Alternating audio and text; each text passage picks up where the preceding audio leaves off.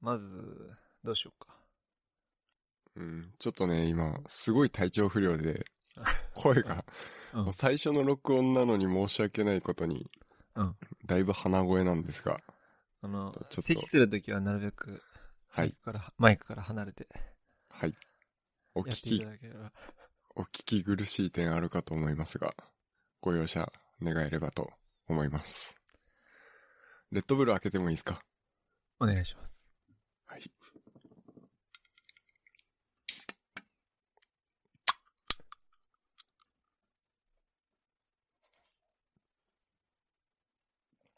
美味しいですね。朝早いけど、そんなカフェイン入れて大丈夫なの いや、むしろ、目覚めの一杯ということで、なるほどね。はい。あ、いいんじゃないですか。じゃあまずさ、この、この、オポッドキャストうん。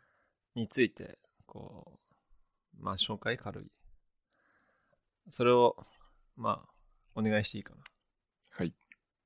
まあ、えっ、と、我々二人で、ワンプラスワンというね、あの、コンビでやっていこうかと思ってまして、まあ、あの、もともと、まあ、夢はラジオパーソナリティということで、某ラジオ局に履歴書を送ったこともあったんですけれども、まあ、夢叶わずということで、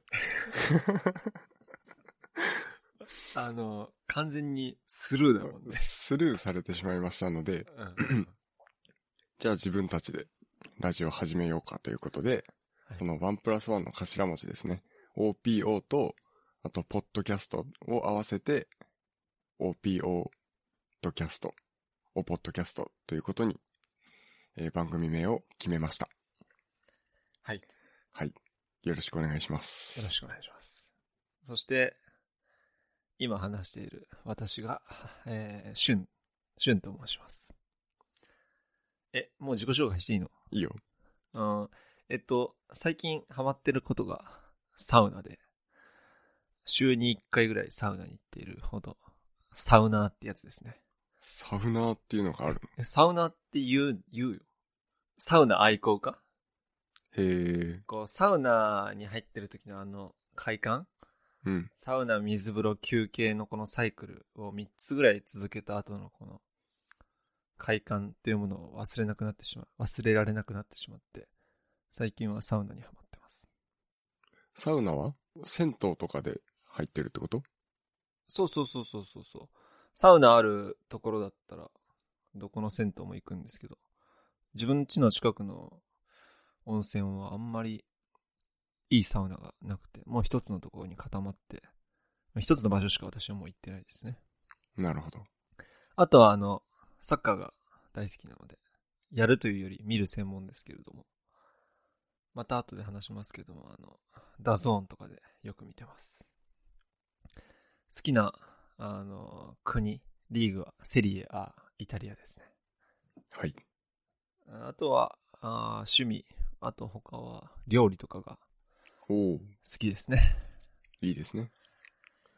基本的に一人暮らしですが自炊をしております。なるほど。普段は会社員をやっております。はい。じゃあ、続いて。はい、えー、私、森尾と申しますけれども、あのーテクノロジー系とか IT 系が割と好きでして、えー、冒頭のレッドブルーを飲むくだりでお気づきになった方もいらっしゃるかと思うんですけれども、えー、テクノロジー系のポッドキャスト番組、リビルドというね、番組を瞬におすすめされてからですね、あのーまあ、すごく面白いなと思いながら聞いていて、えー、まあ、僕もポッドキャスト配信してみたいということで、えー、まあ、旬と意見が合致しまして、まあ、この度、ポッドキャスト配信させていただいているわけなんですけれども、まあ、普段は社会人を普通にやっていて、まあ、趣味としては、えーソフトテニスをまあ、平日のナイターとかですね、休日なんかはもうひたすらやっているような感じで、ほとんど家にはいないんですけれども、まあ、珍しく、えー運動をすごくたくさんしている、まあ、オタクというか、中二病というか。大丈夫。あの、俺も多分中二病だから。 まあ露骨に中二病キャラではいかないとは思うんですけれども、まあ根本的な考え方は、えー中二病的なところがあるのかなと、えー自分で思っております。なるほど。はい。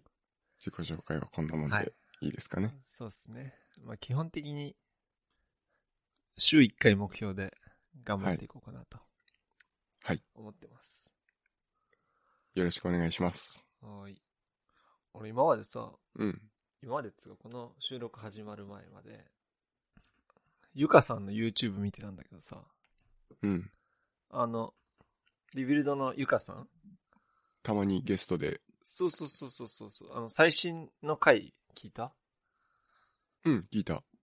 あれに出てる人、あれに出てる人。はいはいはい。あの人、YouTube やってるんやと思って、たまたまチャンネル見つけて、見たんだけど、あの、声と顔の印象が一致した。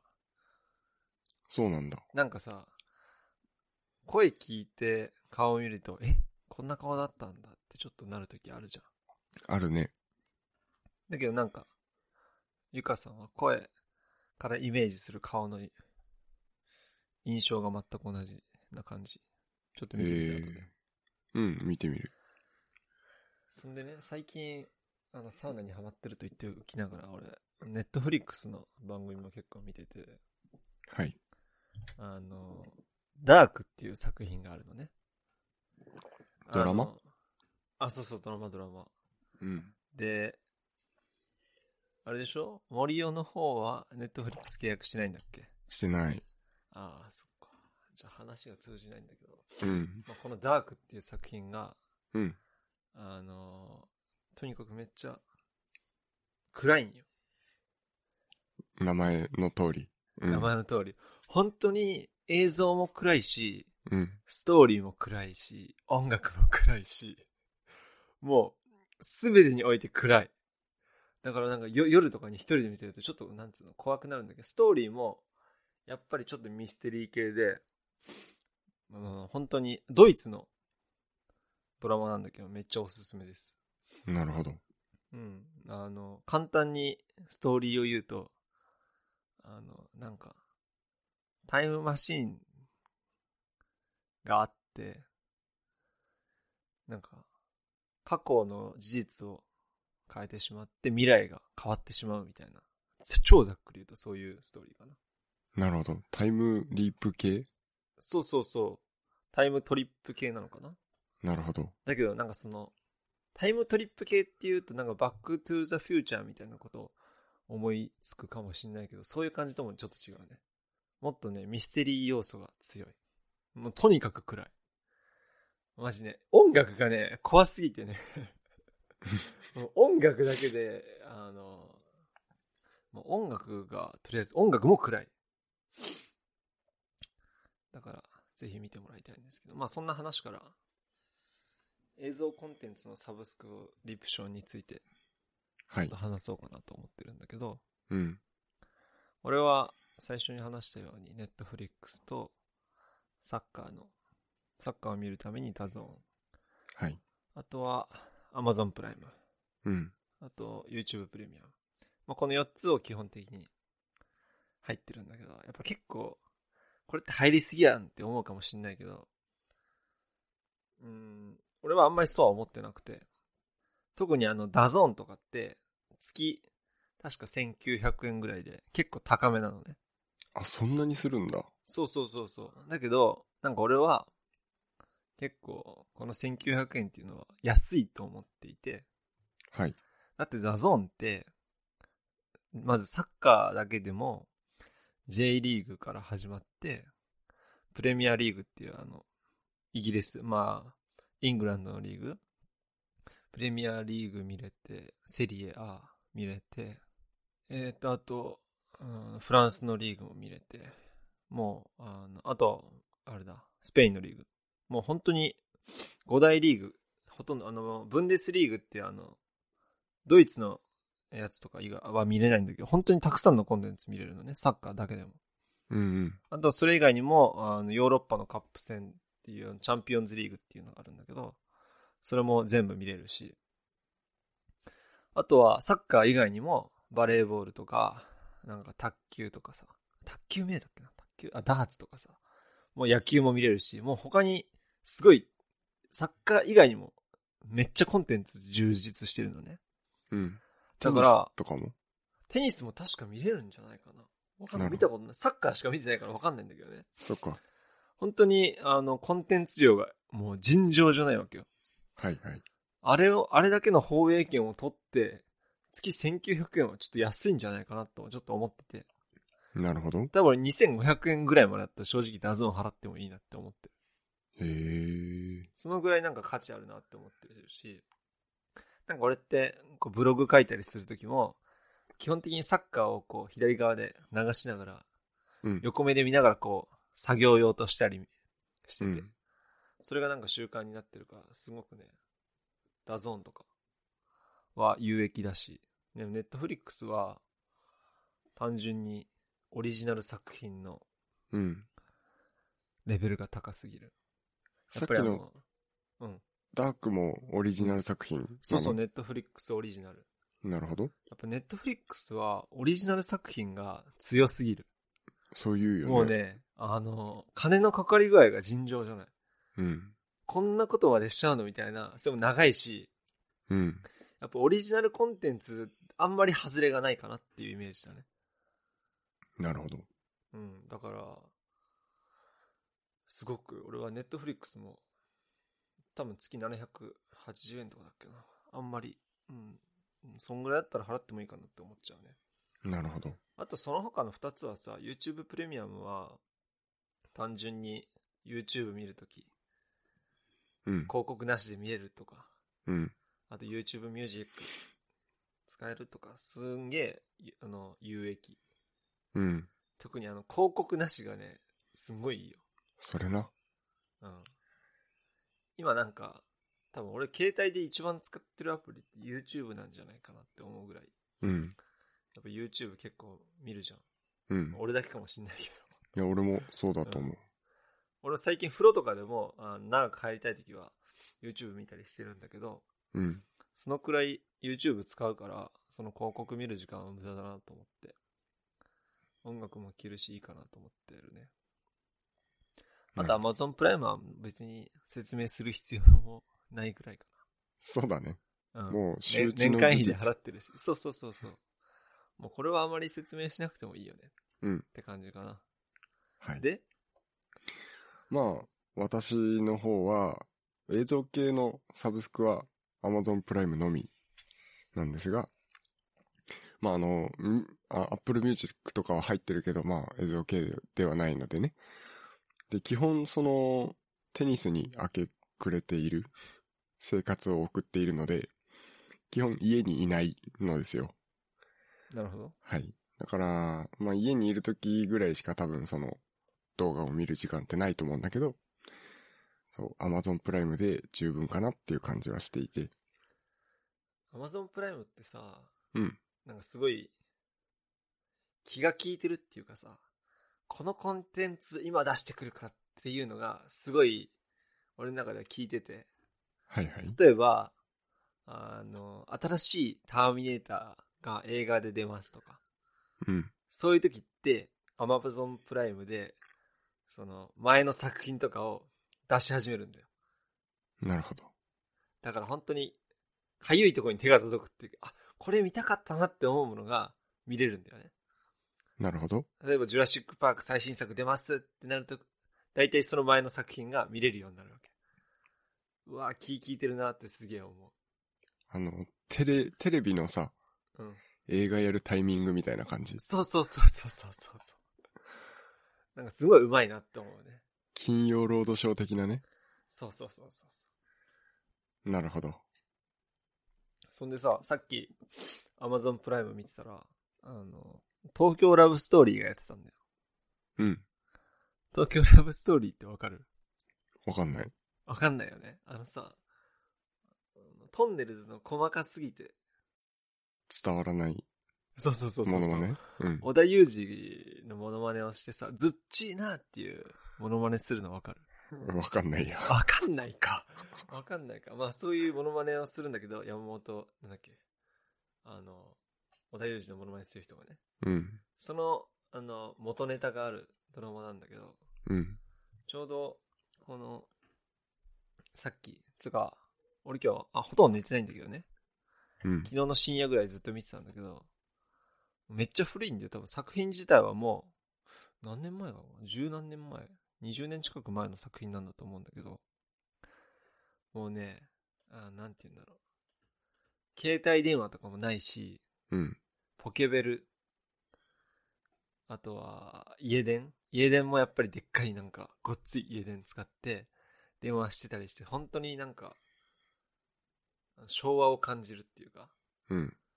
それで、今年確かその東京ラブストーリーがリメイクされるっていうことで、へえ。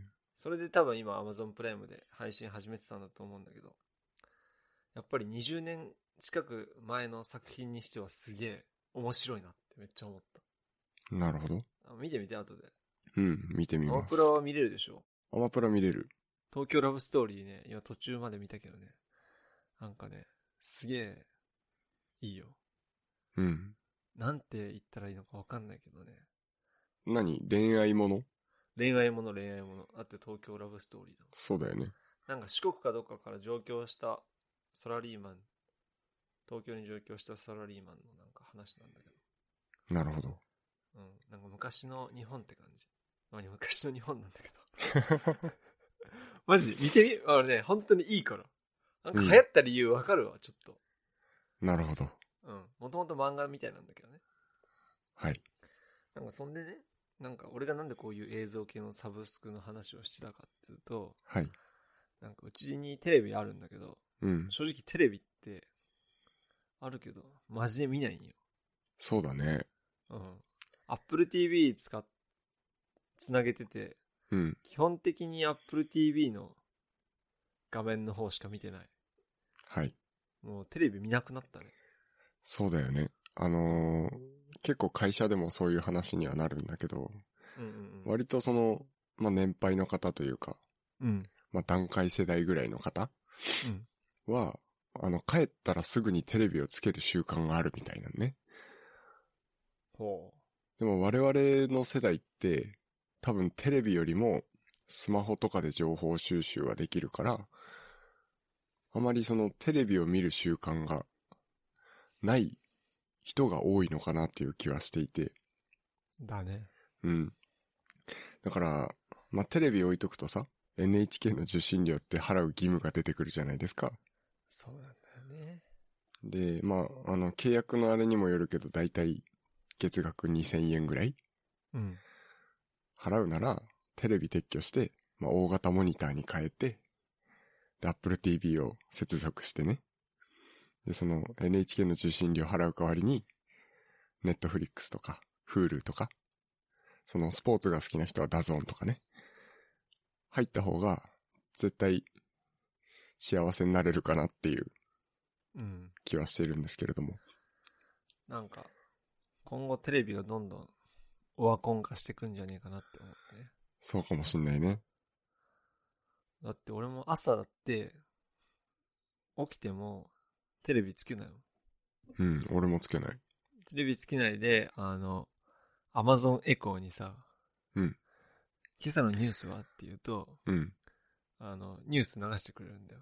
うん、それ聞きながら歯磨きしたりとか、今日の天気はって言うと、天気を教えてくれるし、だからもう、テレビマジで見るときって、例えばま台風来てるときとか、うん。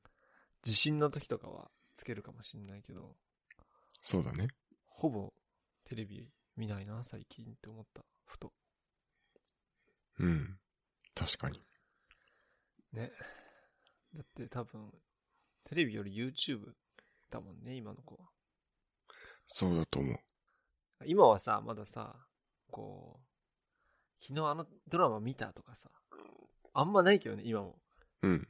昔はあったじゃん。昨日、ワンピース見たみたいな。あったね。うん、なんかそういうのあったけどさ、俺らの子供の時代とかはさ、なんかもうネットフリックスとかでさ、もうそういうのを見たとか見ないかったとかそういう話になってくのかなって思ったね。だからね、ネットフリックスは俺は契約した方がいいと思うよ。まあ、じゃあ次。はい。まあ、今、もう2020年になって何日だもう1ヶ月ぐらい経っちゃったのか。うん、1ヶ月ぐらい経っちゃうね。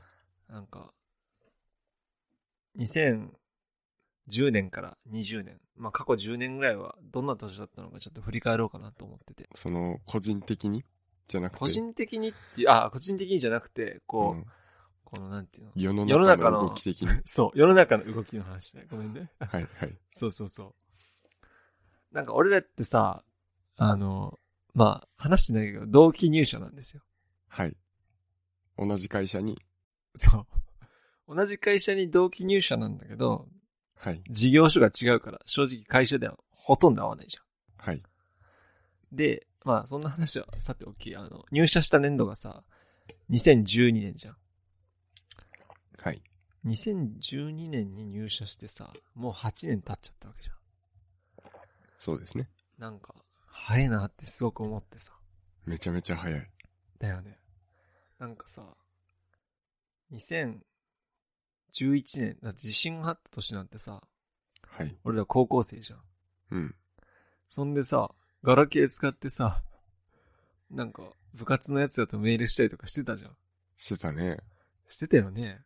うん。なんかさ、タイトルの最後に、あの、RE っていうあの、うんや。つつけてさ、なんか RE、RE っていうのやってなかったうん。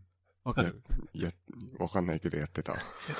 なんつうの ?E メール返信するときにさ、うん。この返信の RE ってつくんだよ。うん。タイトルにね。うんうん。どんどん返信が繋がると、その RE がどんどん増えてくる。はいはいはい。あの、E メールのね。そうそうそうそはういそう、はいはい。なんかそういうのをしてたじゃん。うん。それもなんかさ、スマホでチャリソーとかしてたでしょしてたね。スマホでチャリソーして騒いでやった奴らがさ、今はなんかスマホで YouTube 見てるんだよ。うん。ほんでスマホで荒野行動とか PUBG やったりさ、はい。考えらんないでしょあの時代から考えると。そうだね。チャリソーが PUBG になるのも ね、そうだよね。考えられないよね。そう。だって、チャリソーで喜んで楽しんでやってたもんね、俺ら。そう。どこまで行ったって言って。ねえ。久しぶりにやりたいもん、今。本当だよね。超懐かしいなと思って今。うん、俺もちょっと思った。他にもあったよね、なんかいろいろアプリのゲーム。あったね。思い出せないけどうさ、ん。あの、グリーとかさ、そうそうそうそう、モバゲーとかね。アメちゃんあげてなんか育てるやつ あったよね。クリ、クリオネみたいなやつ。あったあったあった。あとなんかあの、なんだっけな。なんか、も、モバ、モバサカじゃなくてなんだっけな。プロ野球のゲームをやってたな。やってた。なんか、忘れちゃった名前。なんかあの、か、なんかレア度みたいなのがあって、自そうそ分、うそう自分でなんか、チーム編成して、戦うやつでしょそうそうそうそうそう。何があの、 か、何が勝ちになって何が負けになるかよくわかんないやつだよね。だって自分でチーム作ってさ、うん。打順考えるだけじゃん、あのゲーム。うん だってさ、それ俺多分、会社入る直前までやってたよ。うん俺もやってた。だけどさ、そんなこと言ってたやつがさ、うん。もう今まではさ、スマホで何ウイイレもできるしさ。何でもできるじゃん。昔のプレステ2とかうんうんうん。ぐらいのレベルを出先でもできるようになっちゃったってことだよね。いや、間違いない間違いない。だからさ、だってさ、ガラケーの時代はさ、あの、ボタンを押してパカって開くやつ使ってたんだけどさ、うん。わかるうん。なんか、同じ部活の人から来る着信音はこれとかさ、うん。先生からの着信音はこれとかしてさ、めっちゃ遊んでたじゃん、あの時。うん。だけど今はもうさ、E メールも電話もほとんどしない。うん。全部 LINE ですよ。はい。 10年でここまで変わっちゃうもんなんだねってすげえ思うわ。そうだね。いやー、俺高校生の頃だってさ、だって Google マップとかスマホで使えないじゃん。うん。だから今ってさ、なんかどっか行こうと思ってもさ、もう場所も調べないでさ、まあ Google マップあるからいいやってさ、思うじゃん。そうだよね。で高校の時とかさ、あんなガラケーじゃん。うん。なんか試合会場とかさ、なんか練習試合の高校とかさ、事前に俺調べて行ってたもん。なるほど。なんか、ね、すごいね。そうだよね。なんかそれがさ、2000、うーん、2000年、2010年代初期。いうん。や、そう考えると、なんか、うーん、スマホが普及し始めたのが、俺のイメージだと、うん。 2012、3年ぐらいなんだよ。うん。そんな気がする。そう。なんか俺が会社に入るとき、ガラケーもいたし、スマホもいたんだよ。うん。ちょうどね。切り替わそうるそうそうそう切り替わり始めるぐらいの時だね。間違いない。だって、高校生の時にクラスに一人だけ iPhone4 持ってる人がいて、うん。うわ、何これってめっちゃ思った記憶あるうん。もん。んで、2012年から3、4年ぐらいでさ、もうほぼみんなスマホになっていくわけじゃん。そうね。だから、なんか、この過去10年振り返ると、なんか俺の勝手な意見だよ。うん。だから、2010年代初期は、なんとなくスマートフォンの普及をしてったイメージだなって思ってて。うん。そんで、あの、スマホを持って、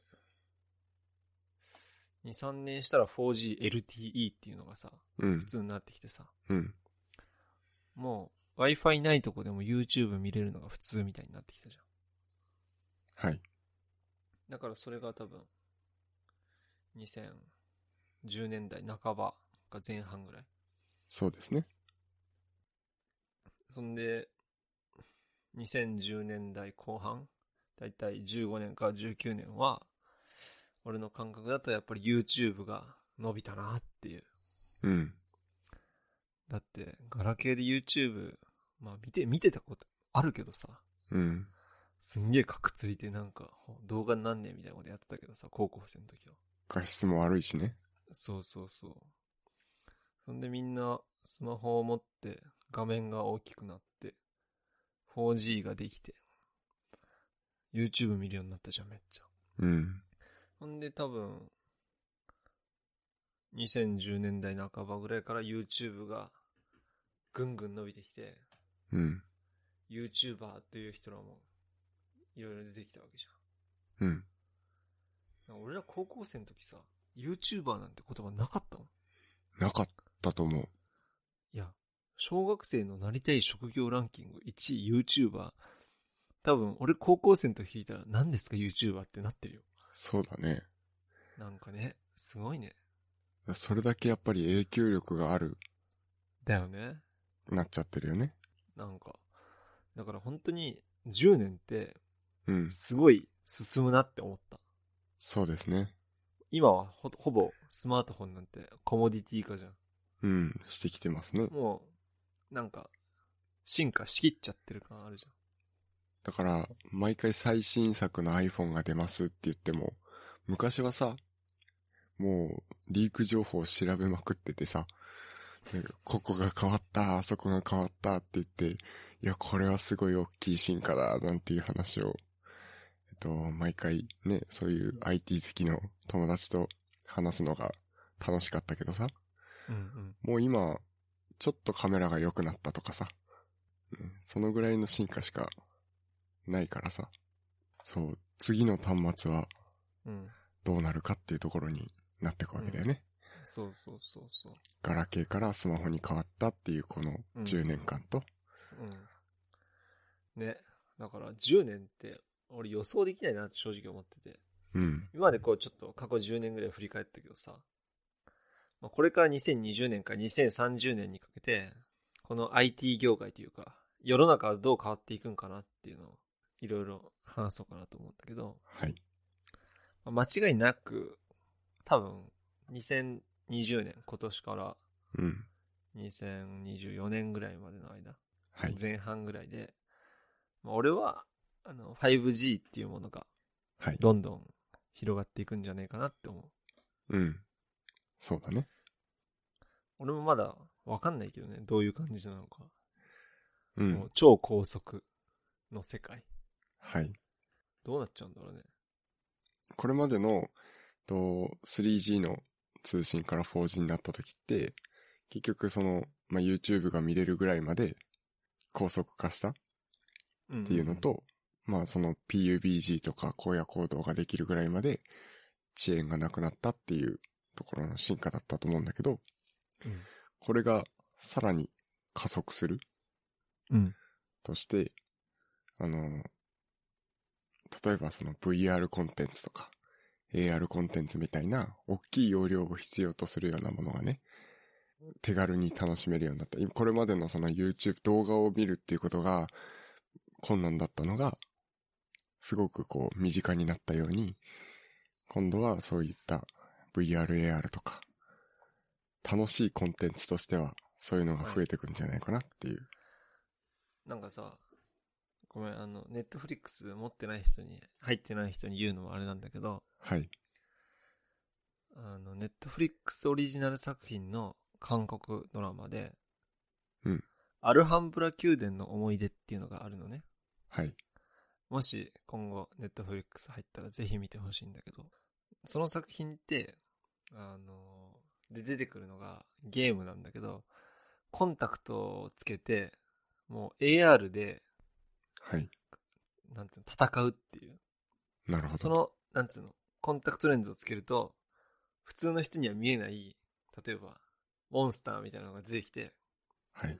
自分の手をこうやって出すと、自分の手にこう剣が持ってるみたいになって、はい。その剣でこう、そのコンタクトレンズをつけた人にしか見えない敵と戦うみたいなね。うん。そういうゲームが普及していくっていう、あの、していったミステリーみたいなのが始まるっていう、あの、ストーリーなんだけど、なるほど。なんかそれってすんげえ近未来で起こり得そうだなと思って。うん。だから AR を通したゲームとか多分これからどんどん出てくるよね、きっと。うん。ね。どうなっちゃうんだか。楽しみですよね。ある意味。うん。だから、まあ、こういうこと考えるけど、多分予想をはるかに上回ってくるんだろうなとは思う。うん。だからその2000年代、2020年代後半うん。とかになっちゃったら、もうこの世界、多分今俺らが想像してるものと全然違ってると思うよ。うん。そうだと思うん。だって、今俺らって車運転してるじゃん。う。うん。もしかしたらもう自動運転が始まって、始まるのかもしんないし。うん。ツイッターでさ、ハクさんのツイッター、ぜひフォローしてほしいんだけど、はい。リビルドに、たまに出てくるゲストのハックさんね。白郎さんね。そうそうそうそう、ハクロウさんのツイッターでこの間、なんかいいねかしてた、ツリツイートしてたのかな。なんか、アメリカの一部でも自動運転の、なんだろうな、なんか始まったっつ自動運転してる車がこう、うん。あの動画で映し出されてたんだけど、うん。それだけもうアメリカとかでは実際にもう始まってるらしいよ。うん。だからもうこれから例えば、ピザの配達とか、はい。アマゾンの商品とかもドローンでベランダに届くとかさ、うん。全然ありえそうだよね。そうなってくかもしれないね。うん。つかそうなってほしいわ、早く。うん。ね。それでどんどん、人の仕事がなくなっていくっていうね。いや、いいことじゃない。単純作業やってる人ら多いし、今。うん。まあ、こんなところですけれども。はい。 2020年代後半はどうなっていくのか。まあ、これからも注目していきたいね。はい。なんか、あと、俺の勝手な予想だけどさ、うん。銀行とかどんどん潰れてくんじゃないかなとは思う。なんで今、今もさ、こう、銀行ってお金を、うん貸し出すことで利益を得てるじゃん。はい。世界中のお金持ちたちが、こう、なんでおあのお金貸してるだけで、お前ら利益儲けてんのっていうことで、結構あの、なんていうの、銀行のシステムに対して疑問を呈してる人が多いらしいんだよ。はい。だから、あの、まあ、ブロックチェーンとかで、こうみんなでそのお金の管理をしようっていう意識が高まって、銀行にお金を預けなくどんどんなっていくんじゃないかなとか。なるほど。うん。だから、日本もいっぱい地方銀行とかあるけど、うん。なんか、ね、銀行のけ体系とかもどんどん変わっていくんじゃないかなって思うね。確かかににねね。うん。もしかしたらその経営統合とかして、銀行は、あの、少なくなっていくかもしれないね。うん。まあ、間違いなく少なくはなると思うね。うん。ただそのブロックチェーンを使ったその通貨を、あの、普及させようとすると、やっぱりその、まあ、通貨としての信頼性っていうのかなあの、一部のお金持ちというかそのブロックチェーンで、かなり大多数のそのお金を持っている人が、急にそれを全部売っちゃったら、一気にその、お金の価値が急激に下がってしまったりとかね、うんうんうん。する可能性があるから、その通貨としての信頼性は、今一般的に普及しているお金に比べると、かなり、あの、問題があるのかなっていうところはあるけどね。うん、それは、まあ、今後の課題っていうか、そうですね。だと思うね。これが2020年代後半にその課題を解決した状態でうん。世の中に普及すればうん。なるほどね。お金っていうものがうん。概念がかなり変わってくるかもしれないね。そうだね。えー、2020年始まりましたけれども、はい。今年は、なんか、どういったことをしていきたいとか、ありますか、そうですね。私は、うん、そうだな。あの、iOS アプリケーションをうん。ちょっと開発してみたいなっていううんうんうん。野望がありますね。それは、言語は、どの言語を使うえっと、Apple で、まあ、Apple 製品で使える、まあ、ソフトウェアとかアプリケーションの開発言語を作っていて、その Swift っていうプログラミング言語になるんですが、それをちょっと勉強して、いろいろとアプリを作ってみたいと思ってますね。なるほど。素晴らしいですね。いや、マジで、あの、なんか、あんま言いたくないけど。うちの会社、オワコンだから、個人で稼ぐスキルを身につけた方がいいと思います。そうですね。いや、間違いない。間違いない。だって、うちの会社に勤めていて、得るスキルって、他の業界で役に立たないじゃん。うん。同じ業界でもちょっと危ういじゃん。ちょっとす特げえ殊。特殊なことしてるし。うん。ですね。うんまあ、だからこそよ人がいないのかもしれないけれども、はい。うん、個のあの能力っていうのは本当に大事だと思う。だからなんか俺もまあ今年はちょっと動画編集とか、プログラミングとか、そういったことを本当にガチで勉強しようかなと思ってて。動画編集っていうのはその、撮影から、そう、まず、あの、今はさ、俺、どういった動画を出そうとか、ちょっとそこまで考えてなくて、例えば、今できることで動画編集の勉強をしようと、まあ YouTube 的な動画を作れるようになりたいわけよ。軽い YouTube 的な動画を。なるほど。となると、みんな作ってる動画って、例えばモーニングルーティンとかどっか行ってみたとかさ、はい。そういう系の動画じゃん。だからまず自分で適当にその辺行って撮って、それをある程度編集できるようにして、例えばそれをこじ個人のチャンネル作って、それを乗っけておいてさ、今あの、クラウドワークスとかでさ、動画編集1本5000円とかでさ、外注できるじゃん。それで仕事を請け負えるわけよ。なるほど。動画編集屋さんとしてね。はい。そんで、こういうチャンネルでこういう動画を出してますって、そこで PR して、1本5000円で仕事しますよってやっとけばさ、いつか仕事仕事になるわけじそうですね。ゃん。うん。だから、やっといて、プラスになることしかないかなと思って、とりあえず動画編集は一通りできるようになりたい。うん。なと今年は思ってる。ポートフォリオの動画版みたいなことだよね。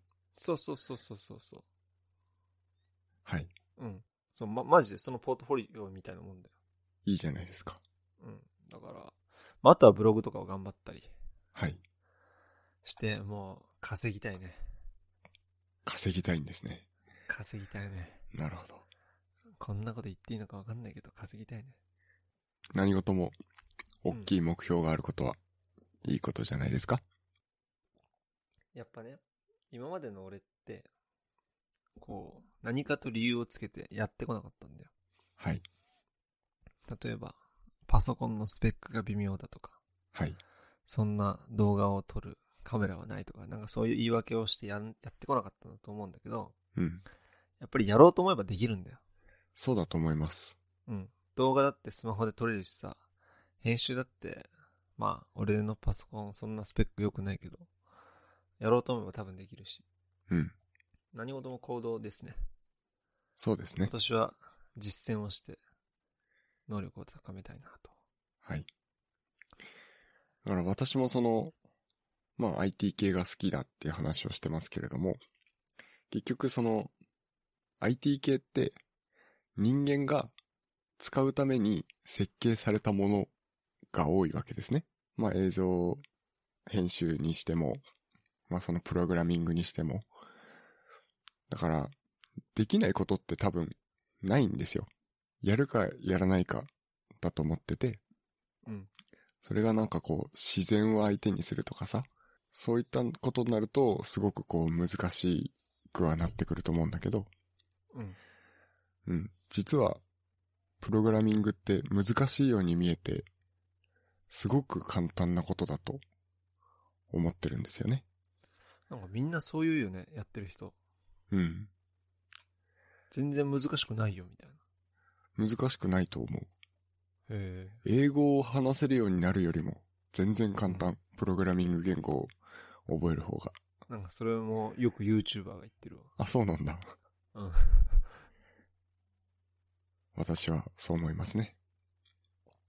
それは実践を通して思ったのうん。あのーウェブ系のプログラミングはそれなりに私勉強したんですけれども、そんなに難しいことはない。あのー HTML とかうんうんうん。 CSS とか PHP とか、そのぐらいならそんなに難しくなくできるのかなと思います。この間さ、YouTube 見ててさ、はい。 JavaScript で2時間でパズドラを作ってみたみたいな動画が おお上がってたんだけど、パズドラじゃなくて、ー。うん。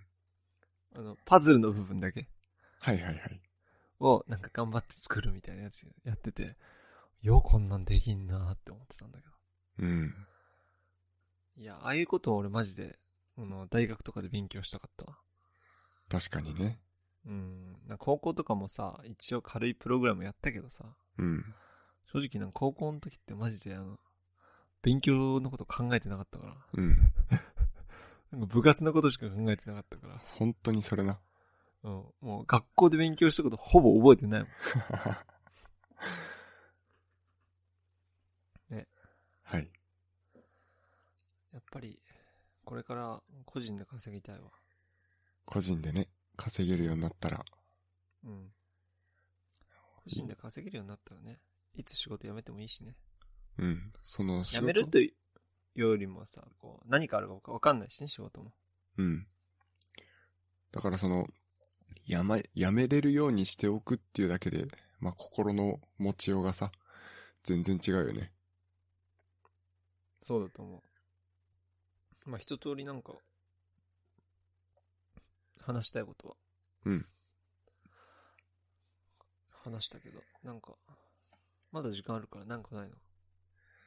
そうね。まあ、俺らこんだけなんか、無駄話っぽい話もしたし、うん。そっちは死ぬほど咳してるし、そうですね。編集どうなっちまうんだな。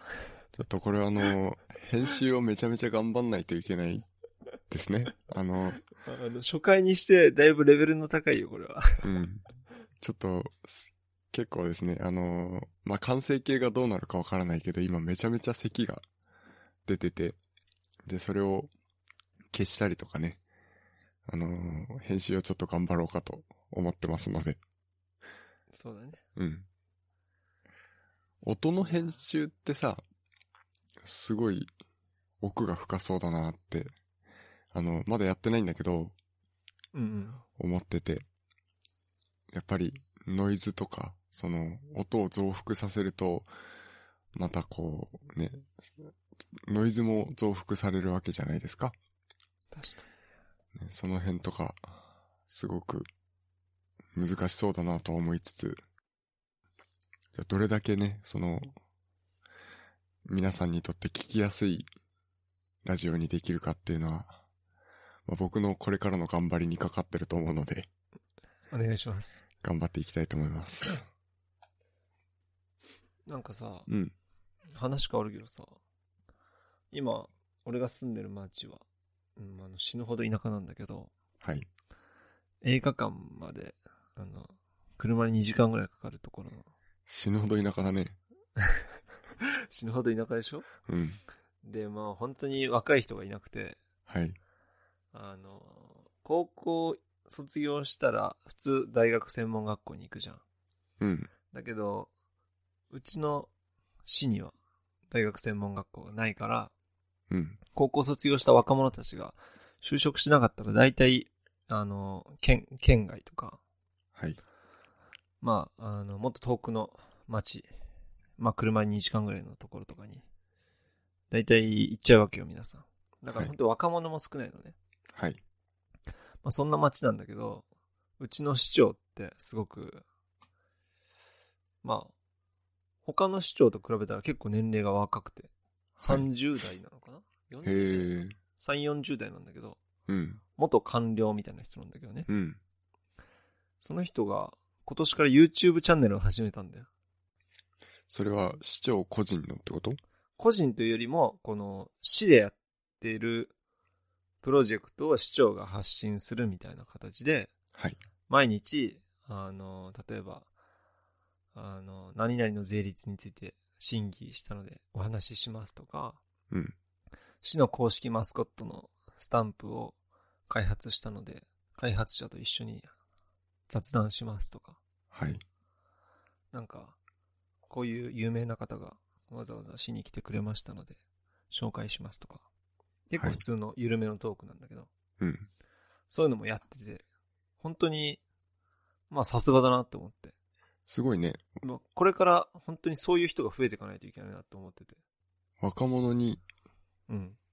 とっつきやすい政治。うん。間違いない。うん。若者以外もそうだと思うよおじいさんおばあさん。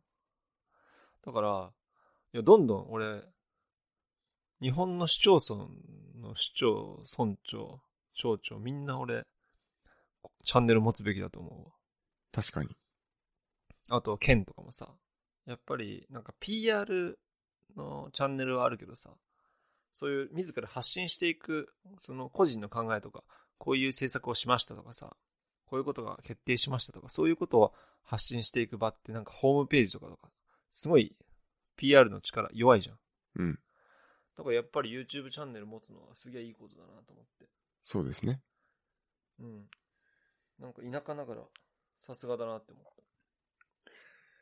よくさうん、あのー政治関係のポスティングしてくじゃない市長選の前とかさ。あの、お願いします。みたいなね。そう。もううん絶対読まないじゃん。間違いないね。うん。でもさ、こう、LINE スタンプの話とかさ、うん。そういうのを含めた、まあ、YouTube チャンネルでやったらさ、うん。まあ、ちょっと見てみようかなっていう気はするよね。そう。あとはやっぱ国会議員もさ、あんな NHK の国会の放送とか見ないじゃん、正直。うん。平日のあんな昼間にやってるやつそうだね。だから、自分の、なんつうの、あの、選挙区から出た議員が、普段どんなことしてるのかって全然わかんないじゃん。うん。だからやっぱり、議員さんもさ、やっぱり普段どういうことしてるのかっていうのを自ら発信してったら絶対いいと思うわ。確かに。多分選挙期間とかは多分公職選挙法とかいろいろあって多分動画とかダメだった気がするんだよな。わかんないけど。あ、そうなんだ。いや、わかんないけど、確か、選挙期間だったらいいのかなあの、なんだっけ、NHK を倒すと、じゃなくて、あるじゃん。あの人はさ、YouTube やってるじゃん。うん。だけど政権、なんかその、政権放送みたいなのは、その、選挙期間じゃないとダメなのかな多分そういうの決まりはあるんだろうけどさ、あれだって俺はすごい画期的だと思うよ。うん。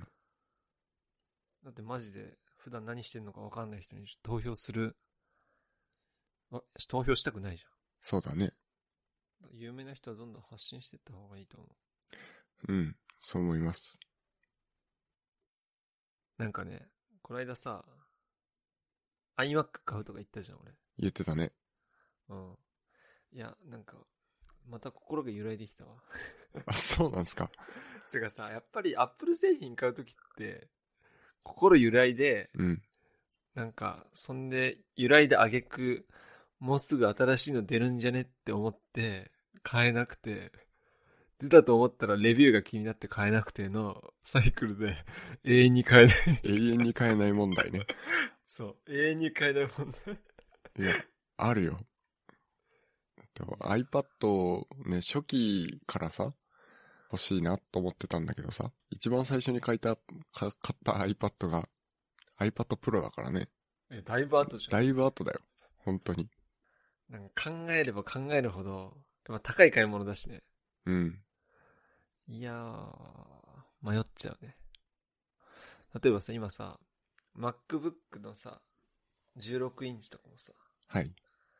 例えば、ポッドキャストやろうとか思ってもさ、実家に帰ってる時、パソコン iMac だと、あんなクソでかい端末持ってけないし、とか、どっか行った時とか、どっか泊まりに行った時とかに、出先でなんかしたい時とかって、やっぱ少なからず、まあ年に数回だけどね、うん。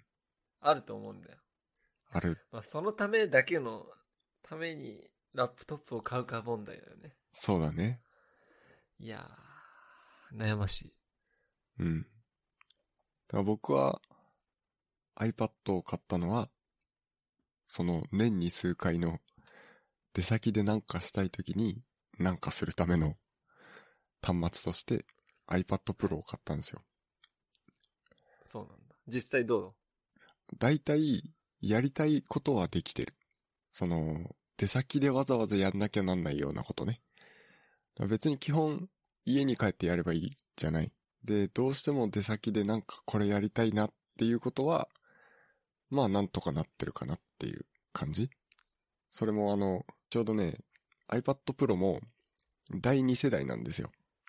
ホームボタンあるやつそう。うん。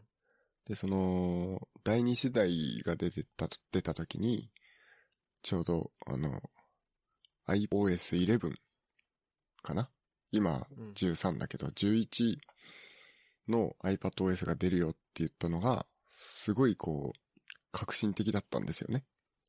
うん。あの、ファイルがね、使えるようになるっていう、まあ、進化があったと時なんだけど、うん。で、ファイルが使えるなら、出先でできるじゃんっていう、いろんなこと。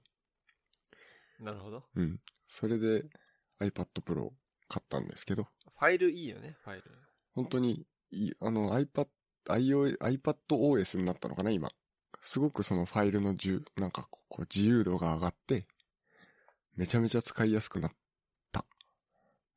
ほうん、やっと本当に、あの、ラップトップと、こう、まあ、ため張れるまではいかないけど、うん。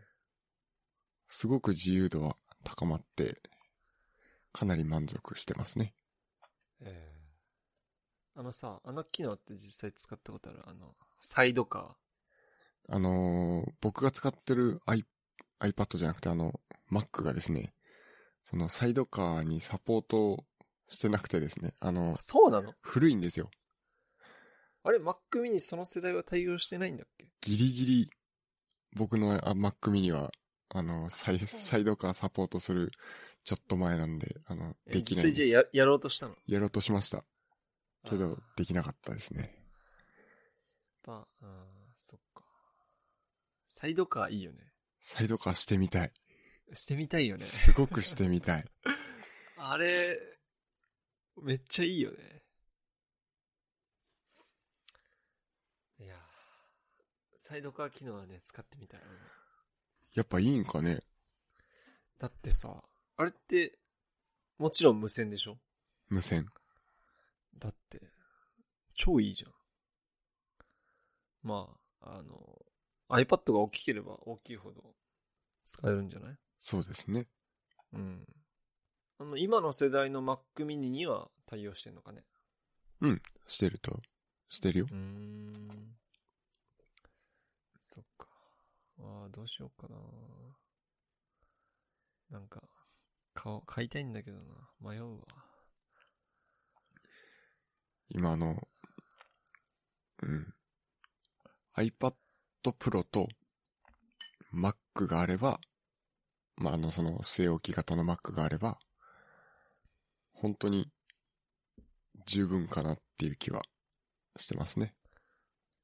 うーん。最新の iPad Pro がね、本当に魅力的で、あの、USB-C うん。の端子がついてるんですよね。最新の iPad Pro って。だから、あのーいろんな IT ガジェットをつなげることができるんですよ。なるほどね。はい。だからいいね、それは。 USB メモリーとかに、そのパソコンから落としたうんうんうん、うん。データとかを入れて、で、それつなげれば、出先でも Word とか Excel も使えるし、っていう、いいね。あの、カメラとかもつなげるから、うん。撮った写真をその場でね、ちょっとフォトショーで加工して、インスタに上げたりとかね。それできんの強いよな。まあ、iPhone はしばらくタイプ C にはならないらしいからね。そうだね。タイプ C にした方が絶対いいと思うんだけどな。なんかこの間、リビルドでないって言ってたよね。そうなんだっけうん、なんか言ってたよ。なんかタイプ C になるっていう噂がどんどんあるけど、うん。あれはしばらくないですよ、みたいなことを。ああ、言ってたかもしなれんない。か、あの、宮川さんじゃない方が言ってた。うん。誰だか忘れちゃったけど、どのゲストさんか忘れたけど。いや、その iPad Pro の特別感を出したいのかな。しない理由がうん。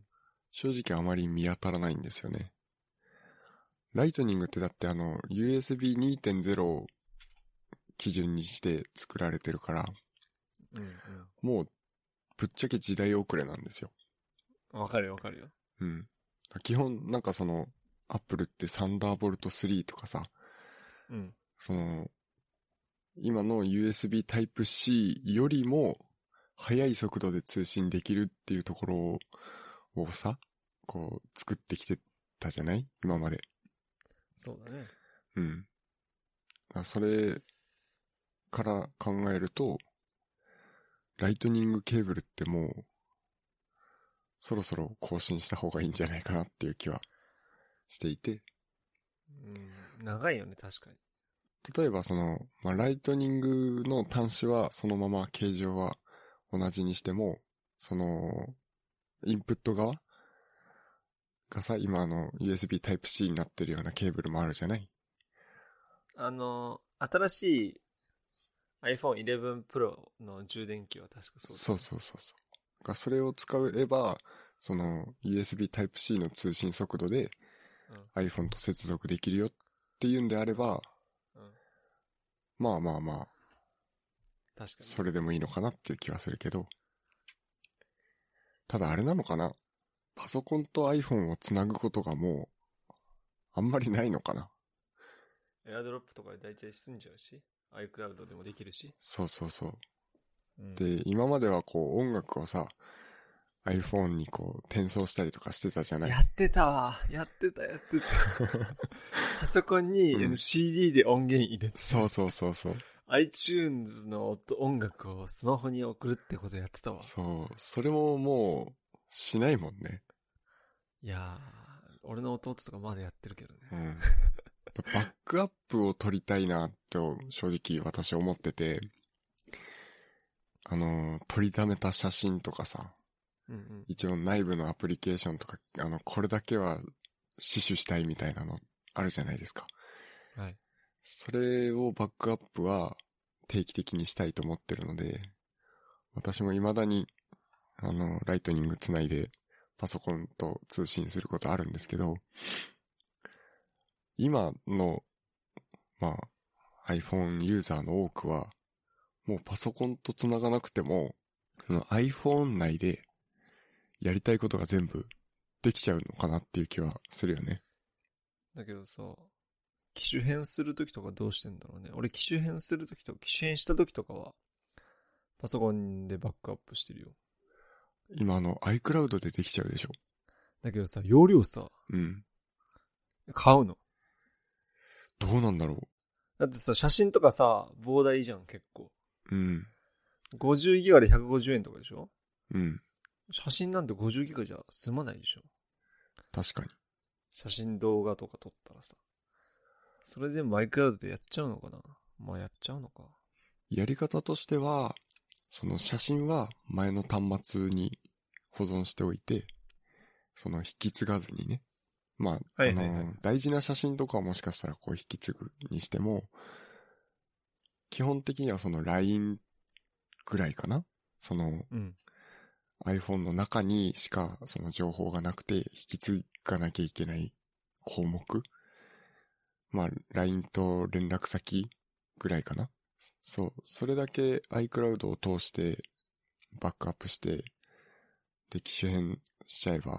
まあ、あとは、あの、Twitter とかはアカウントで紐付けられてるから、またね、インストールして、アカウント情報入力すれば使えるようになるし。うんうんうん。うん。機種編もそうやってる人が結構いるのかもしれないね。そっか。うんやっぱそっか。今さ、俺、Google フォトにさ、初代スマホからの写真がさ、たまりに溜まってるんだけど、はい。まあ動画はそっちに送ってないんだけどね。はい。もう、あの、100ギガいっちゃうのかなうん。もうすぐで、あの、容量いっぱいですみたいな。 Google フォトって最大容量あるんだっけなんかこれ無制限だと思ってたんだけど、うん。たこの間、100ギガまであと5ギガですみたいな警告が確か出たんだよな。うん、確か、あの、購入すればできますみたいな。へえ。だった気がしたんで、俺 Google フォト無限大だと勝手に思い込んでたんだけうど、ん。俺も思ってた。なんか、ダメみたい。あれ、ちゃんと確認するけど。 Amazon のプライムフォトだっけうんうんうん。あれは無制限だよね。マジで。俺それやってねえよ。うん。俺もやってないんだけど、うーん。怖くない調べてみよう。何が無料でさまあ無料って言ってもプライムには入ってるとはいえ、無制限で、その、画像の、をアップロードできるっていうのは、何かしらのメリットがさ、企業にないと、そ、そんなね、あの、事前事業みたいなことしないじゃない。 ね、お坊さんじゃないんだから。それ言い始めたらさ、うんなんかさ、俺 Google フォトだって正直今んとこ無料じゃん。そうだね。だから、うん、その怖さは正直どこにもあってさ、うん。例えばさ、あのーブラックフライデーの時とかってさ、うん。あのー、Amazon エコーはさ、もう叩き売りするわけじゃん。 そうね。もうありえないぐらいの価格で売ってるじゃん。うん。俺の家にある Amazon エコーもなんかすごい安かったから買ったんだけどさ、はい。元値からしたらね。うん。まあ、あの、アマゾンさんには本当にお世話になってるんで、こんなこと言いたくないけどさ。まあ、例えば、あの、人の会話を盗聴して、アマゾンの本部でなんか使ってるんじゃないかとかさ、はい。そういうこと考え始めたら正直きりないじゃん。そうね。うん、だから、あの、クラウド上の写真を、そのクラウドサービスの会社が見てるとかさ、うん。うん、なんかそう考えるとね、もう果てしないよ。そうだね。うん、やろうと思えばできるもん。うん。まあ監視社会にこれからなっていくのか ね。いや、例えばなんだけど、まあ、企業の目的がね、はっきりしてるようなところ。例えばその、まあ、Google は広告を出したいわけじゃないですか。Amazon は、その Amazon の中で商品を売りたいわけじゃないですか。商品を売るために、Amazon エコーで何かこう、注文をできるようなね、システムが組み込まれているから、それでこう、買い物をしやすくすることによって、利益を上げたりとか。アマゾンエコーでさう、ん注文したことある、ないね。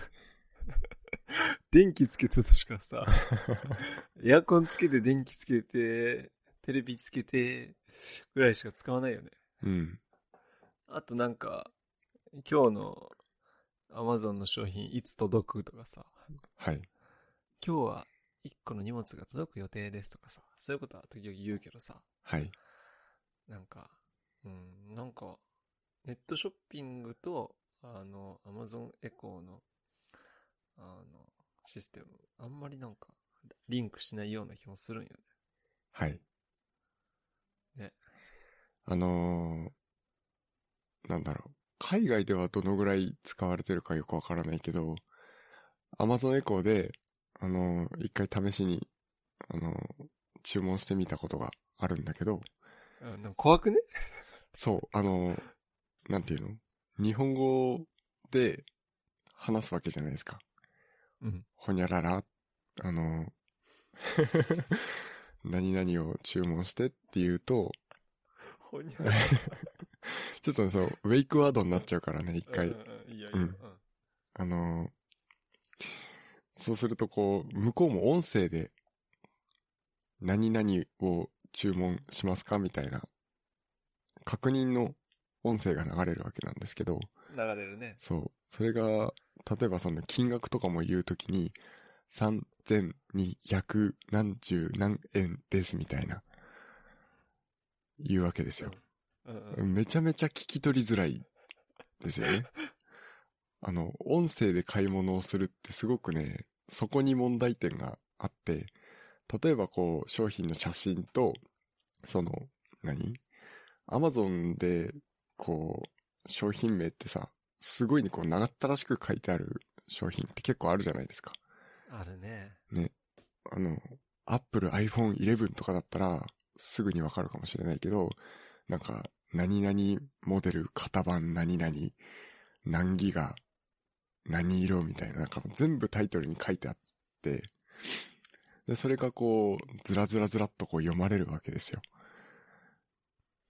なんかそう、そうするとすごく聞き取りづらくて、何を注文してるのかっていうのが、こう、音声での注文はすごくやりにくかったなっていう印象。ああ、そうだよね。うん。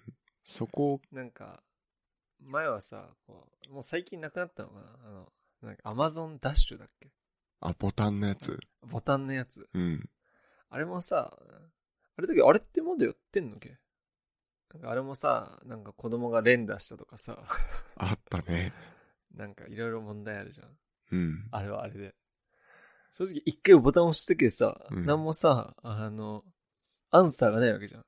うん。メールは届くかもしれないけどねあ。注そう文か、注文しましたその場でさ、注文してるのがわかんないじゃん。あれ押したっけみたいな。もう一回押そうみたいなさ。はい。だからそういう面でネットショッピングは目で見て購入ポチッみたいなのがうん。まあこれからもそうなのかね。そうね。そのお金を支払うことに関しては多分人間ってちょっと慎重になるんだよね。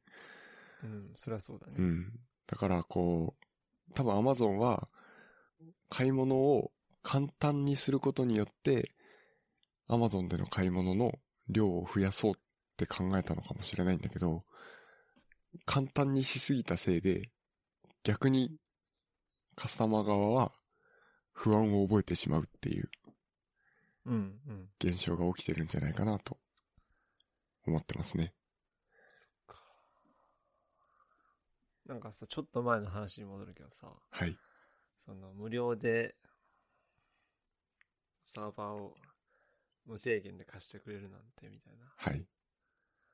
なんかあの映画でさ、はあい。のスノーデンっていう映画知ってる知らない。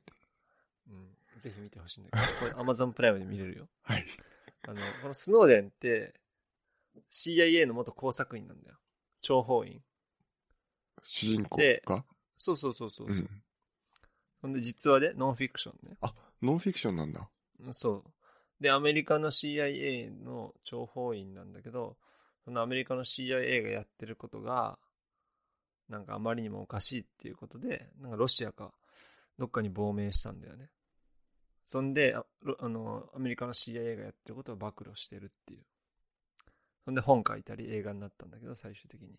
うん。まあ、その中の一場面でこう CIA のその情報官、諜報員みたいな人が、はい。あの、パソコンのウェブカメラあるじゃん。はい。それで、あの、勝手に、あの、映ってる画面を見たりだとか。はい。まあもちろん電話を盗聴したりだとか、はい。やってる場面があるわけですよ。はい。まあ現実にやってるってことだよね。なるほどね。だからそう考えるとやっぱり、本当に見られたくないようなうん。ものとかは、あんまりこうクラウド上に上げない方がいいのかなとも思ったり、うん。と言いつつ自分のスマホに入れてても、自分のスマホハックされたら終わりだけどね。 そうだね。だからもうなんかどうしようもない気もする。うん。で、なんかこの間、俺の弟が面白いこと言ってたんだけど、その情報関係の大学の教授はい。が、その、パソコンのこのウェブカメラのところにこう、目隠しシールをしてたっていう。あだからやっぱり、あの、まあ、そのスノーデンっていう映画を見た後にはみんなその画面の カメラのところにシールを貼る、貼ってたんだけどね。うちの家とかでも。あ。なるほどね。だからやっぱりそういうのはした方がいいのかなと思ったり。うん。まあ、正直言って、今街歩いてても監視カメラだらけだし、うん。個人が携帯でカメラを持ってる時代だし、うん、避けられなくはなってると思うけどね。うん。まあ自分でそういう意識を持って自己防衛はしなきゃいけないとも思うよね。そうですね。うん。そういうのもあるってことだよ。実際。 悪いことできないですね。 そこまで監視する方も悪いけど。 まあやろうと思えば多分ね、うん、できちゃうんだろうね。できちゃうだろうね。うん。なんか、うん。なんかレビルドでもこういう話してたよね。あ、してなかったっけあれ、ワイリンガーニュースだっ けな。うん。記憶にはない。嘘そっか。あ、俺聞いたけど。バイリンガルニュースかな。うん。そう、だから俺も絆創膏貼ろうかな。絆創膏なんだ。 絆創膏じゃなくてもいいんだけどね。まあ手軽だよね。そうそうそうそうそう。ね、だからね、あのね、映画を見た方がいいですよ。そうね。あのー本当に有名な映画は結構見るんですけどね。うんうんうん。なんか、今さ、うんキャッツって映画がはい。でやってんの知ってるあのー聞いてはいる。うん。うん。あの映画がなんかすんごいアメリカで酷評なんだよね。はいはい。そんで、この映画を見に行った帰りの車の中で、家族全員無言だったみたいな、あの、アメリカの YouTube のその、キャッツのトレーラーのあのコメント欄を見たら、 英語でそういうことが書いてあってるよとか、うん。なんか、この映画はホラーだみたいな。正直、あの、映画が終わるまで耐えられないみたいな。なるほど。アメリカのトレーラーは本当に低評価の量がすごいんだよ。うん。もうね、8割、7割ぐらい低評価だよ。うん。珍しくない映画で。そうだね。だから俺逆に気になっちゃって。うん。逆にね。そんで、そうそうそう。あの、ツイッターで、あの、映画のレビューをしてる人がいて、はい。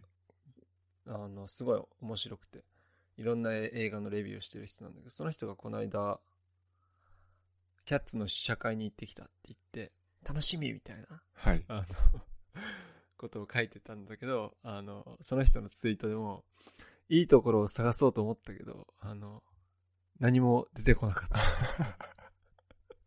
なんか、もはや、あの、カルト映画みたいな。 ホラー、ホラーであり、なんか、猫の格好をした人間の宗教的なカルト映画みたいなのが入 ってて逆にそんな怖い映画あると思って、うん。今ね、見に行こうかちょっと迷ってる。日本でもやってるのおやってるやってるもちろん。あ、そうなんだ。あのね吹き替え吹き替えでえ吹き替えもやってるし、うん字幕もやってるんだけど、本当にいいレビューを探そうと思ってもほぼないんだよ。なるほど。なんか、ね、不思議。逆にどうやったらそんな国評映画作れんだろうとも思ったけどね。うん。有名なあの監督さんで、あのテイラー・スウィフトとかも主演で出てたり、キャッツにうん、そうそうそうそう。へえ。音楽も歌ってたりとかで、結構な、出演してる人とかはちゃんとした人なんだけどね。はいはい。もうやっぱり、えーあれは舞台が主だから舞台のものを映画にするっていうのは良くないのかね。のかなはだけどなんか、レイ・ミゼラブルとかもさ、もともと舞台だったのにい。映画化して結構評価が高かったんだよ。はい。確か同じ監督さんだったのかなその人。はいキャ。ッツと。だからなんか期待値高かったらしいけど、今回はありえないほど、 国評。めっちゃ気になるわ。ね。国評映画。だから時間あるときは、ぜひ映画とか、そうね。時間は作ってみた方がいいよ。あの、忙しいと思うけど。うん。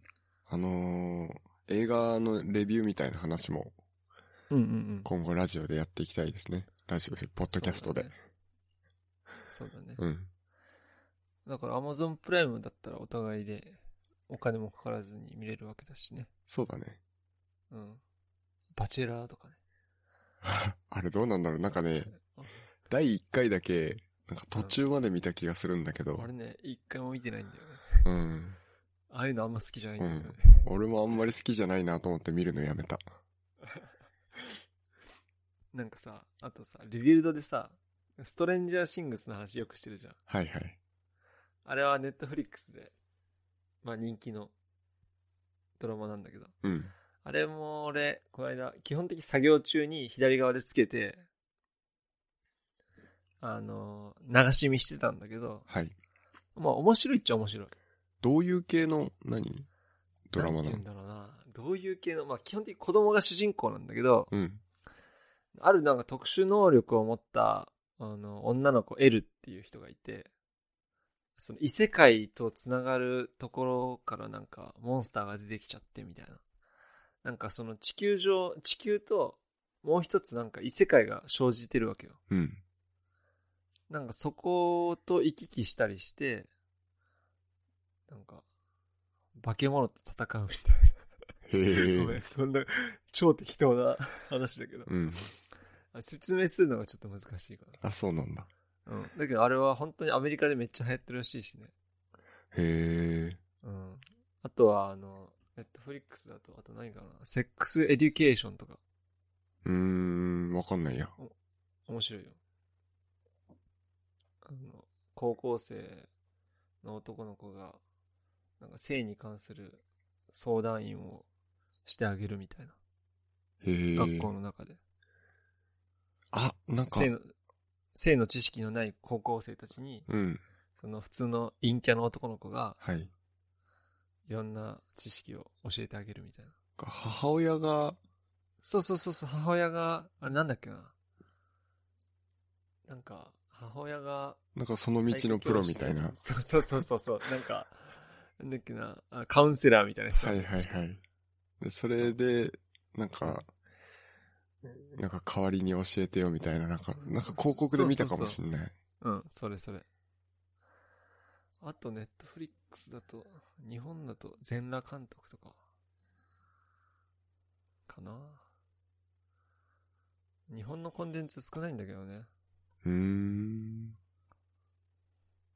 だけどやっぱり、あの本当にオリジナル作品はお金がかかってるから。うん。吹き替えになってるのいや、字幕も吹き、あ、字幕基本的に。あ、そうなんだ。その海外の作品はってこと、そうそうそう。あーまあね、実際なんか、本当に忙しくて、 1ヶ月で2、3回しか見てないな時もあったんだけど、うん。だけど最近は、あの、ちょくちょく時間作ってはい。見てはいるね。あの、アイリッシュマンとかそういうのを見たいなと思いつつ。あとはさ、あの、今 Apple 端末を買ったらさ、Apple TV1 年分つくじゃん。Apple TV プラスか。あ、そうなんだ。確か。だから、なんか買って、あの、ザ・モーニングショーとか見たいよね。うん。なんか話してるじゃん、よく。あの、リビルドで。そうそうそううそう、ん。してるね。ザ・モーニングショーとか。めっちゃ面白いって言ってるし。うん。ああ、なんかそんな面白いんか、と思いつつ。やっぱ今までさ、こうドラマとかってさ、テレビでやってたドラマとかってさ、その日逃したらさ、うん。再放送とかさ、DVD 借りたりとかさ、うん。そういう風にしないと見れなかったけどさ、今って、その月の課金で永遠に見ることできるからね。うん。うまい商売だよね。そうだね。いや、一つ疑問なのはさ、再生回数でさ、うん。収益を渡してるんだよね、きっと。その、映画とか、ドラマとうんか、アニメとかうんの、そうそう。うん、多分ね。そうだよね。そうしないと、どれが、ど、どの作家にどれだけお金を入れるとかわかんないもんね。うん。だから、例えば何十年後まで稼ぎ続けられるわけじゃん。そのコンテンツがそうだね。あればさ。そう考えると映画とかよりも儲かんじゃねとも思っちゃうよね。もしかしたらね。だって、ツタヤとかに置いてさ、うん。借りたりするのも儲かんのかわかんないけどさ。はい。時代は変わってますね。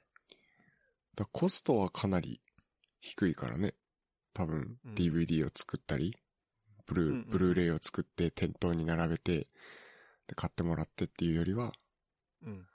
無駄、無駄って言ったらあれだけど、あの、クラウド上にある動画をみんなが見れるようにした方が、うん。そう、何、コストはかなり、だよね。うん、今さ、ブルーレイのディスクとかプレイヤーとか買う人いるのかな今いるか。DVD、プレイヤーとか。まあ、いい、うん、中にはいるとは思うけど。あ、そう、それ関係でちょっとね、最近すごく思うんだけど、うんうんパソコンに、ブルーレイドライブとか DVD ドライブが最近ついてなくないっていう。うん。うん。ついてないね。うん。すごく不便だと思うんだけど。ああ、書き込みたい。し、未だにやっぱり DVD って見ることあるじゃないですか。うん。まあ、だけどパスパワーのさ、うんあの USB でぶっ刺すやつ、あ、まあね。 1500円ぐらいで。 うん。あるけど。まあ、今さ、パソコンもさ、基本的に極力、小型化、軽量化の世界じゃん。はい。だから多分しょうがねえんだとは思うけどね。そうだね。いや、俺は別になくてもいいと思うよ。そうなんだ。いやあればある、あったで便利だけどね。うん。そのう、ん俺が今までね、その誰かにデータを渡したいって思った時に、例えば写真とかさ、撮った動画とかを渡す時に、SD カードを貸すっていう渡し方もあるんだけど、うん。なんかこう、返してもらうのって大変じゃないそう。だから、結構あの、CD とか DVD にデータを焼いて、で、それも上げちゃう。その方が相手にも気使わせなくていいかなと思うし、うん。そういうのを結構今までやってきてたから、うんうんうん。最近パソコン、ね、全然、特に Mac なんかはもう、ドライブないじゃないですか。だからそれが、やっぱ時代遅れなんじゃないのそうなのかなだから例えば YouTube にアップデートしちゃって、うん。リンク送るから限定公開で。 確かにね。それで見てっていうのが、で、写真も一ク番、うん、写真とかだとさラウド共有すればいいってことでしょそうそう。そうそうそう。そうなんですよね。ギガファイル便とかでまあ送れなくもないし、動画も。うん。まあ、あっちがそういうの苦手な人とかだったりすると、大変かもしれないけど。だから、まあ、ある程度いろんなニーズに応えられるようにはしたいから、うんうんうん。まあそのスマホしか持ってない人もいるし、パソコンが、まああるけど、あんまり得意じゃない人もいるしっていう。そうだね。YouTube でいいんじゃない ?YouTube で。まあそうだね。動画は最近はもう YouTube だね。だよね。うん。まあ、USB で写真渡すのも。まあ、なんかいい方法ないかね。うん。だけど、うん。データで、クラウドで共有しちゃう。うん。それが今は楽なんだろうな。相手ができる人だったらね、そうそれがいいね。そうだね。やっぱそういう時代じゃなくなってきてるんだね。うん。だから、ブルーレイドライブ、DVD ドライブはもう、いらないっていう判断なんだろうね。うんうん。なんかうちの会社のさ、人がさ、この間、DVD ドライブかなブルーレイドライブを買いたいって言ってて、うん。いや、い今時いるんかなと思いつつ、パソコン用のってこといやいやいや、普通にテレビにつながる。ああ、うんプレイヤーかレコーダーかみたいな。そそういうやつね。いらいらんやろって、うん。内心では思ったけど。まあね。なんか、まだだけど、未だに、こう、まあ、序盤に話したような、うん。動画配信サービスとかがあまり好きじゃない人もいるしね。うん。毎月お金取られるとか。だってうちの会社の上司とかに、家で何してんのつって、いや、ネットフリックス見てます。つうと、え、何それみたいな。いや、月額払って映画、ドラマ見放題のやつですよ。つったら、え、何それみたいな。いいね、それみたいなこと言われるんだけど、え知らんのと思いつつ。まあ、それは60近いおじさんは知らないかと。なるほどね。うん。だからどんどんね、こう、家から出なくても何でもできなく、できるようになってきてるよね。うん。まあ、情報弱者にだけはならないようにしないとね。ほんとそうですねと。はとは思ってる。うん。年取ってからも。あのーパソコンできるおじさんになりたいよ ね。やば。いや、わかんない。うんわかんない。あの、俺、俺の中ではね、うん。十数年後にパソコンはオワコンって言ってそうな気がするんだよ。 パソコン未だに使ってんのみたいなことを、 今の若い子たちに言われそうな気するから、もうこれからはなんか iPad、スマホのうん。何でもできているようになっちゃうのかなと思ってる。うん。今時、AR グラスですよ、みたいなね。うん、そうそうそう。うん。パソコンなんか持ってる人いないですよ、みたいうん。な。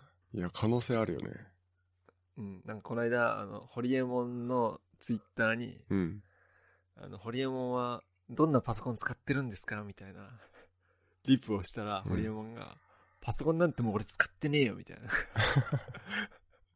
全部スマホでやってるわ、みたいな感じで 返してて、まあ、ホリエモンはスマホ、パソコン使ってないんだってこと。なるほど。そうだよね。まあわかんないよね。うん。まあ、ガチなクリエイターはパソコン使ってるだろうけど、もう一般人はパソコン使わないだろうね。うん。だからやりたいことが、ね、ちょっと特殊じゃないともうパソコンは使わなくなってきてるもんね。そうだね。だから、動画編集をしたいとかさ、うん。あのポッドキャスト配信をしたいとかさ、まあ、ポッドキャストもスマホでできちゃうけどさ、うん。ウェブサイトを作りたいとかさ、そうだね。そう。ちょっとだけ特殊な人じゃないと、もう今、パソコンいらないもんね。そうだね。なんかその、ポッドキャストをしたいとかで思い出したけどさ、うん。今ポッドキャストしてるじゃん。はい。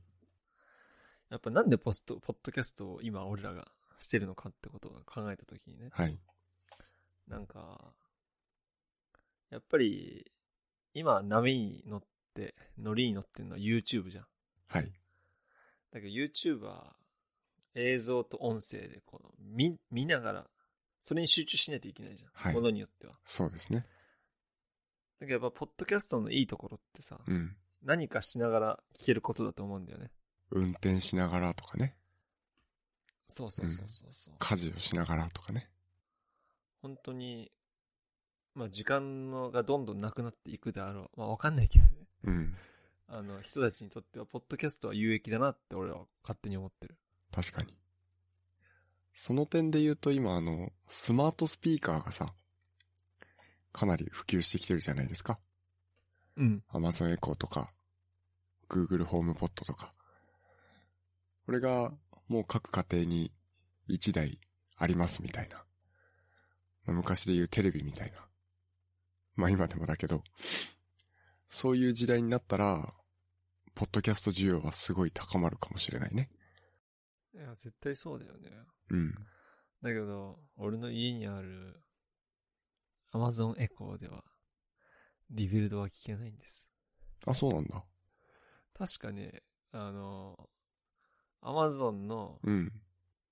ポッドキャストは Google ポッドキャストかな。この間、リビルドを流してっつったら、そのようなコンテンツは見つかりませんみたいな感じで、へなんえか。、なんかそうなんだ。流せなかったんだよな。できんのかもしんないけど。その、まあ、アマゾンの、その、スマートスピーカーの、ポッドキャストみたいなのがあるかもしれない。ちへょーちょっと詳しく、あの、ちゃんと調べてないんだけど、多分、アマゾンとグーグルはそんなに仲が良くないんだよ。アップルほどじゃないんじゃないんのあ、そうでもないか。そう、アップルとアマゾンはそれなりに仲がいいえ、そうなの気がする。え、そうなんだ。うん。まあ、な、 仲のいい悪いって、 あわかんないけど、あのーガーファ。ガファ、ガファの関係で言うとね、結構その、アマゾンで、あのアップルミュージックは聴けるんだけど、あの、アマゾンエコーでアマゾンエコーで、うんえっと、アップルミュージック Apple Music は聞けんだっけ聴けるんですよ。あ、そうなんだ。そうこれ聞け聞けたんだ。えけど、あのー、Google の、Google Play Music かなは聞けないんですよ。ーそうだね。うん。だから、その、競合他社じゃないですか。いわゆる Google と Amazon とバ。チバチだ、ね、そうだから、なんだろうな。Amazon Echo では、あの、Apple Podcast 聞けるようにはなるかもしれない。聞けるのか聞けないのかわかんないんだけど、聞けるかもしれないけど、うん。現状ちゃんと聞けんのか確かめてないけど。そうそうそうそう気すんだよなやってみよう、これ。そうだね。ちょっと次回、あの、結果をうんお知らせします。そうだね。なんか、俺の勝手な予想だけどさ、今 YouTube ってさ、映像コンテンツやって、ミュージックもやっててさ、今後、YouTube ポッドキャストとかそういう、なんか、コンテンツができそうだなと勝手に思ってる。あー、なるほどね。なんか今、あのーアメリカでのポッドキャスト市場が熱いじゃん。うん。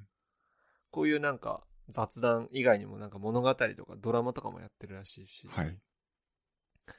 だから、YouTube がこのまま放っておくのかなってちょっと思ってる。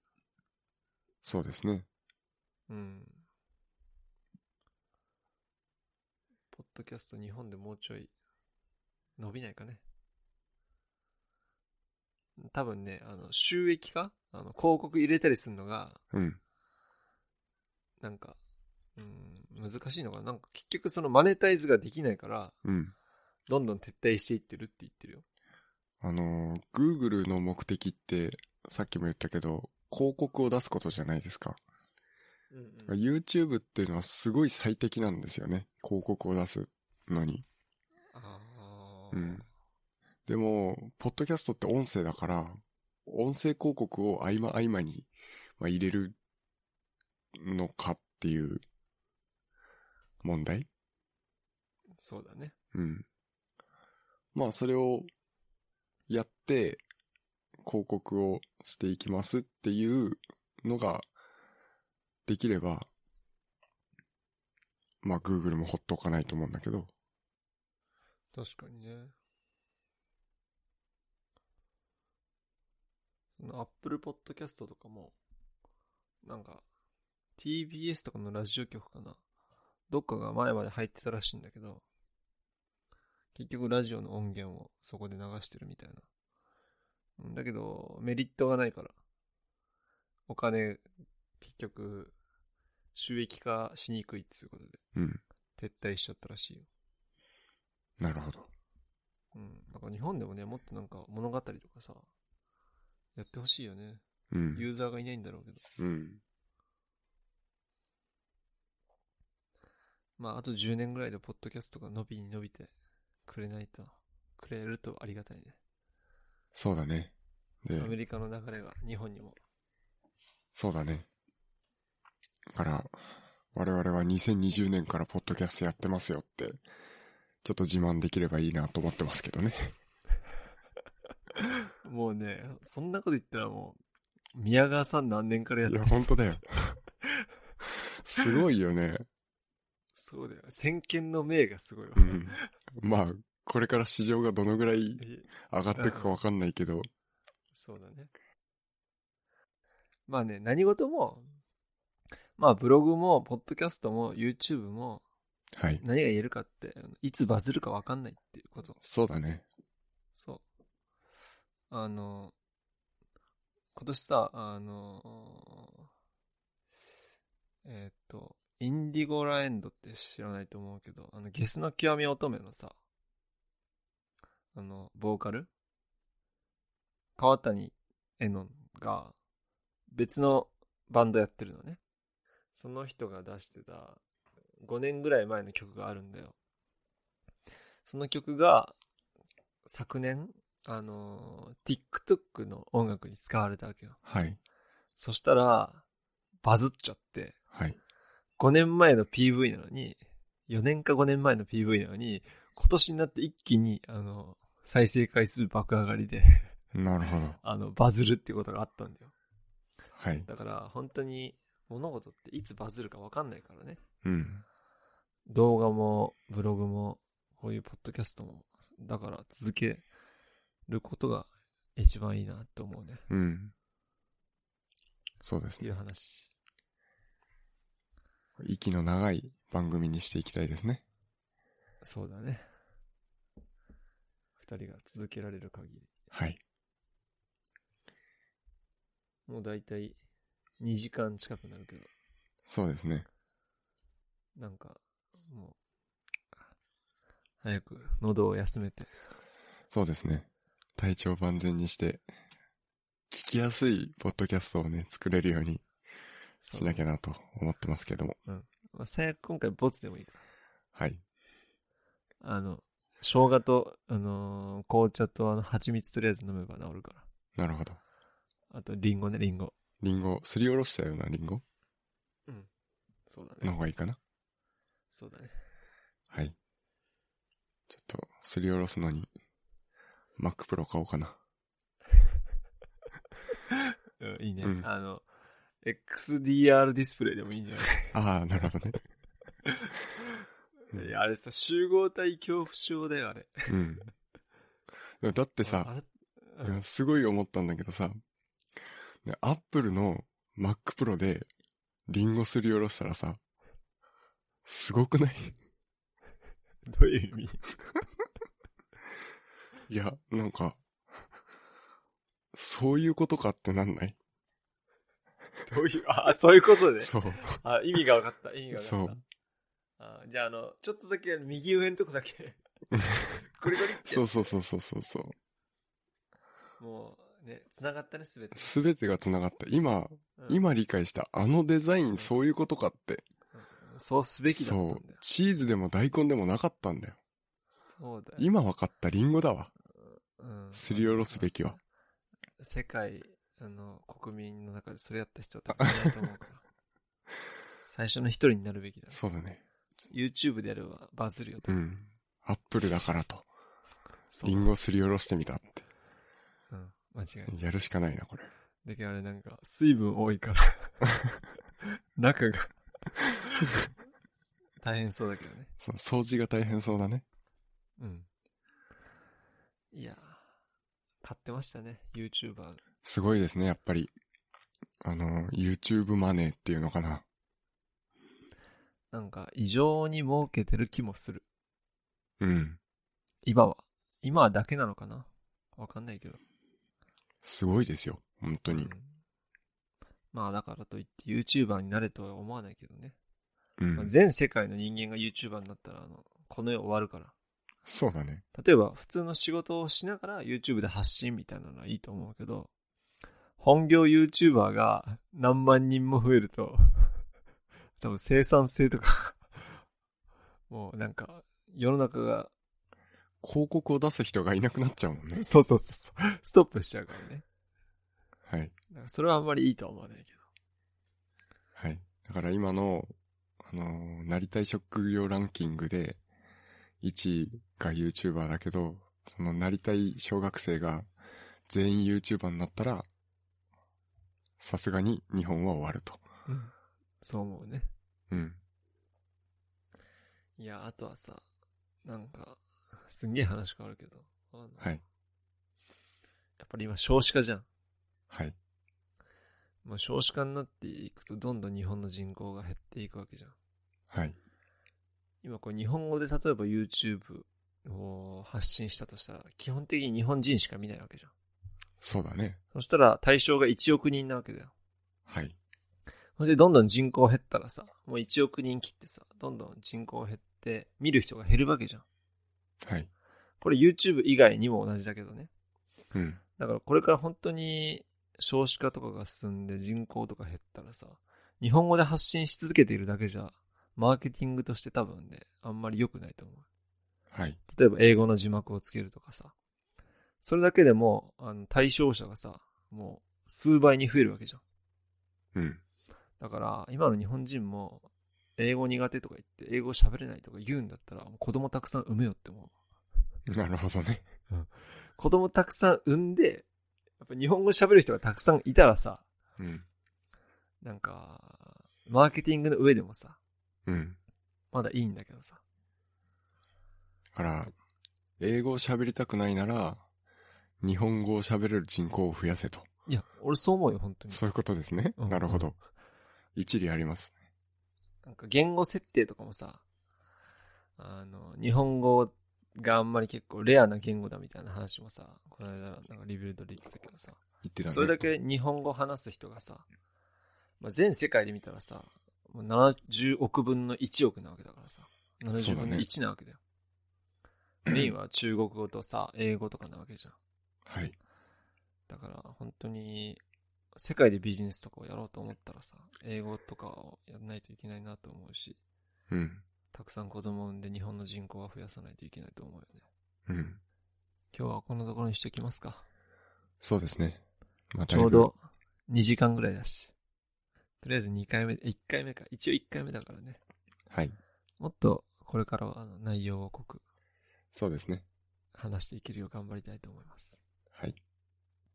はい。えー、今回の、えー、小ノートは、hpk.jp スラッシュ、おポッドキャストスラッシュ001で、えー公開しております。そちらもよろしくお願いします。